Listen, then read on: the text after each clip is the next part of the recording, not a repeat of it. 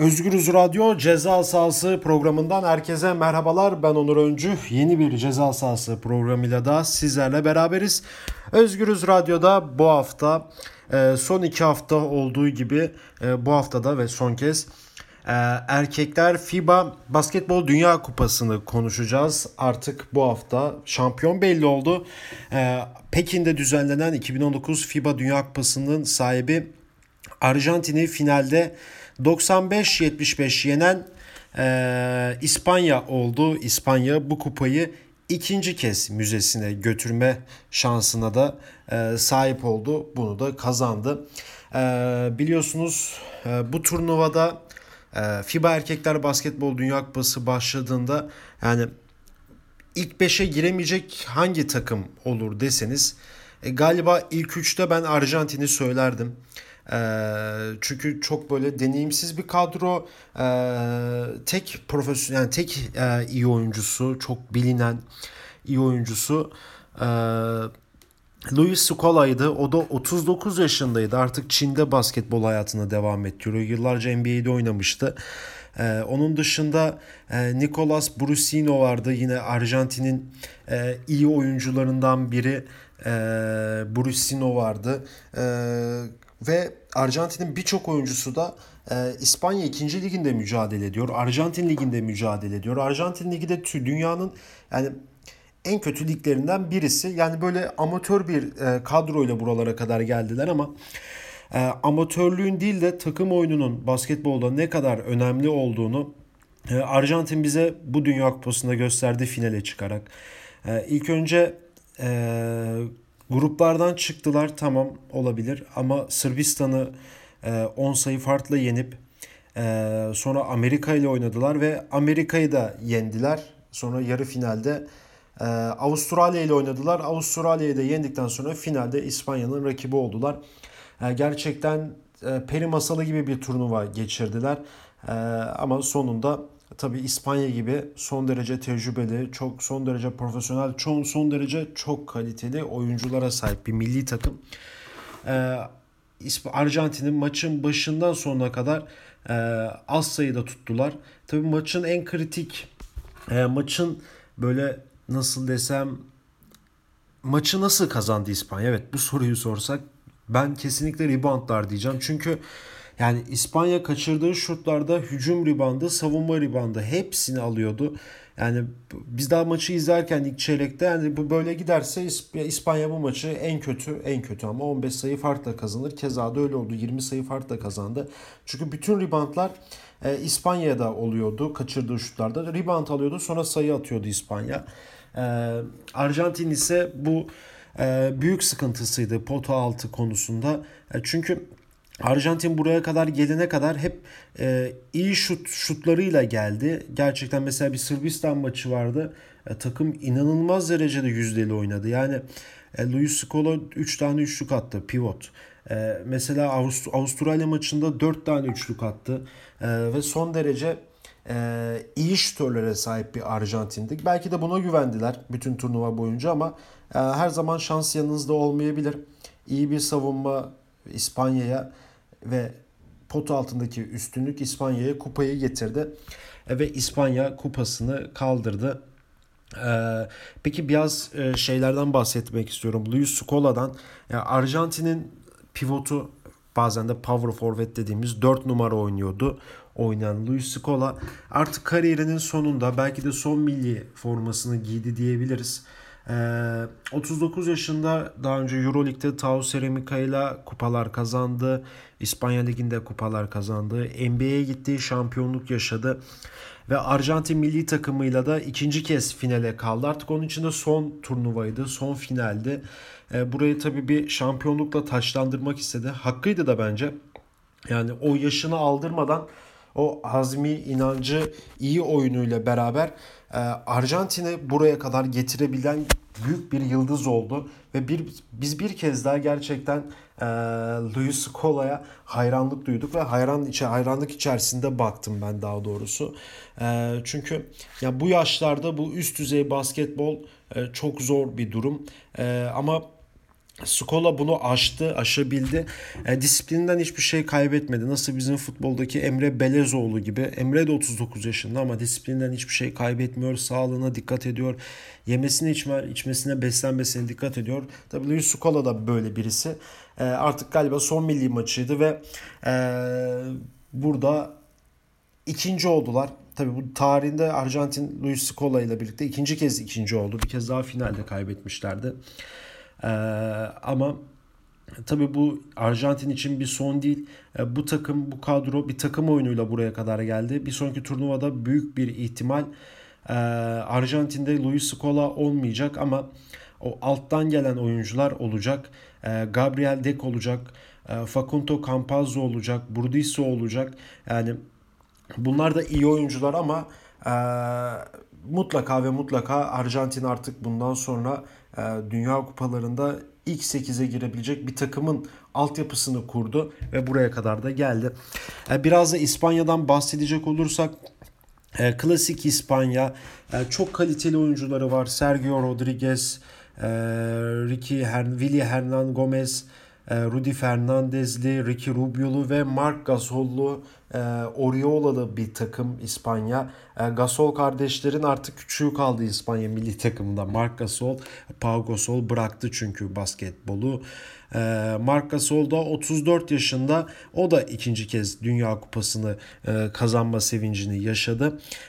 İspanya'nın son 15 yılını damga vuran Gasol forvetler, Gasol pota altı anonim şirketi de diyebiliriz. Abi kardeş e mesela bir önceki Dünya Kupası'nda ilk 5 başlıyorlardı ikisi. Biri 4 numara, biri 5 numaraydı. Yani power forward'le pivottu. E, bu turnuvada Pau Gasol yoktu ama e, Mark Gasol'la İspanya şampiyonluğa gitti. E, ve son derece e, iyi bir oyun çıkardı genel olarak İspanya. E, tabii ki de Mark Gasol da öyle. İlk maçtan son maça kadar her zaman e, iyi bir turnuva, iyi bir oyun çıkardı. İspanya milli takımı e, bu kupayı kazanması şans değildi. E, ama turnuvanın başında bu tufa, tur, tur, e, kupanın en büyük favorisi e, Bogdan Bogdanovic'li e, Sırbistan milli takımıydı. Ama Sırbistan'ın Arjantin'e çok sürpriz bir şekilde çeyrek finalde yenilmesi, Arjantin o maçta çok ekstra oynaması, ekstra şutlar sokması, Sırbistan'ın da o gün şanssız olması şut konusunda e, turnuvaya erken vedaya sebep oldu. Neden oldu? E, çünkü bütün otoriteler, e, iddialar e, Amerika Birleşik Devletleri ile Sırbistan'ın final oynama durumuydu. İkinci bir ihtimalde İspanya'ydı bu. Evet İspanya tuttu ama Sırbistan tutmadı. Ee, ve turnuvada gerçekten bir hayal kırıklığı oldu diyebiliriz. Yine Amerika Birleşik Devletleri de bir hayal kırıklığıydı. Zaten Greg Popovich iyi bir kadroyla gelmedi buraya ama yine de sonuçta son iki Dünya Kupası'nın şampiyonu Amerika Birleşik Devletleri var. Ee, ismi yetebilir e, bu turnuva için böyle bir şey. Yine NBA'den kurulu oyuncularla geldiler ama e, iyi değillerdi. Türkiye neredeyse yeniyordu hatta. E, ve Amerika'da turnuvayı 7. tamamlama fırsatı buldu. Peki biraz bakalım MVP kim seçildi? Ee, MVP en değerli oyuncu, turnuvanın en değerli oyuncusu Ricky Rubio seçildi. Ee, Ricky Rubio final maçında da 20 sayı, 7 rebound ve 3 asistle oynadı ve turnuvanın en değerli oyuncusu seçildi Ricky Rubio. Ee, şaşırmadım bu duruma. Yine bu turnuva ile ilgili e, böyle bilgiler verecek olursak, istatistikler verecek olursak Mark Gasol tarihe geçti. Çünkü aynı yıl içerisinde e, Toronto Raptors formasıyla NBA şampiyonluğu yaşadıktan sonra İspanya ile Dünya Kupası şampiyonluğu yaşadı Mark Gasol.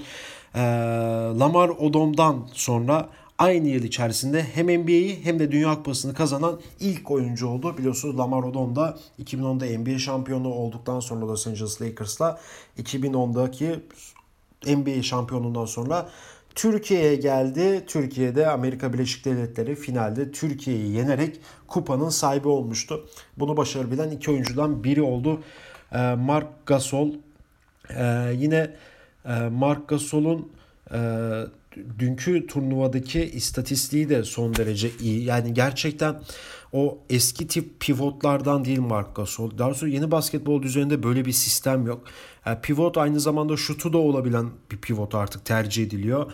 E, pas kabiliyeti yüksek pivotlar tercih ediyor. Mark Gasol da 34 yaşında bunu çok iyi başardı. Mesela dün 25 e, dakika ortalamayla oynadı. 25 dakika oynadı. 14 sayı atıp 7 rebound, 7 asist, 2 top çalma, 3 blok ve 22 verimlilik puanı gerçekten bu süre inanılmaz istatistikler sığdırdı. Mark Gasol e, bu turnuvada. E peki bakalım turnuvanın ilk 5'ine. Turnuvanın en iyi ilk 5'i e, bizi biraz şaşırtmadı. E, beklediğimiz bir 5'ti aslında. E, Ricky Rubio İspanya'dan ilk 5'e girenler arasında. Bogdan Bogdanovic Sırbistan milli takımı ile ilk 5'e giren oyuncular arasında. Yine Evan Fournier Fransa'dan ilk 5'e girdi.